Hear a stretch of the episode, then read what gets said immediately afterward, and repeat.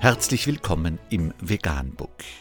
Wir liefern aktuelle Informationen und Beiträge zu den Themen Veganismus, Tier- und Menschenrechte, Klima- und Umweltschutz. Dr. Med Ernst Walter Henrich am 15. September 2019 zum Thema Wieder einmal schockierende Bilder. Schweineleid ohne Strafe. Unter www.1.wdr.de ist nachfolgendes zu lesen.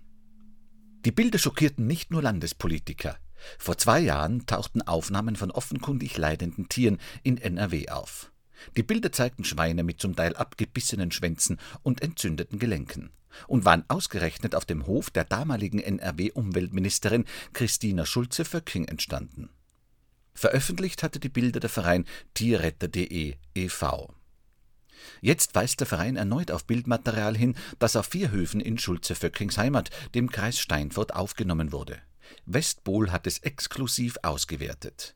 Die Bilder sollen im August auf vier Höfen aufgenommen worden sein, so Lia Brix vom Verein Tierretter.de e.V. Sie beschreibt ein Tier mit einem Nabelbruch. Da schleifen eindeutig die Innereien über den Boden. Der ganze Beutel ist blutig. So Brix. Eigentlich ist es klar geregelt. Wer einem Wirbeltier anhaltende Schmerzen oder Leiden zufügt, wird mit einer Freiheitsstrafe bis zu drei Jahren oder mit Geldstrafe bestraft. Christoph Bondier, Leiter des Veterinäramtes im Kreis Steinfurt, kennt die Höfe, auf denen die Aufnahmen entstanden sind. Das sind natürlich keine Zustände, die so akzeptabel sind, räumt er ein.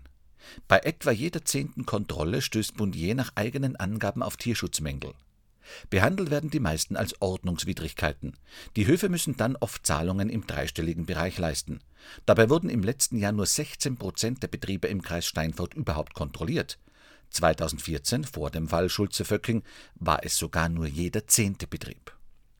Karl Fickort war ebenfalls viele Jahre Veterinär im Kreis Steinfurt. Aus seiner Sicht zeigen die aktuellen Bilder klar Straftatbestände. Seine Vermutung, warum viele Tiere nicht tierärztlich behandelt werden? Der Wert des Schweines ist wesentlich niedriger als die Kosten, die dadurch entstehen.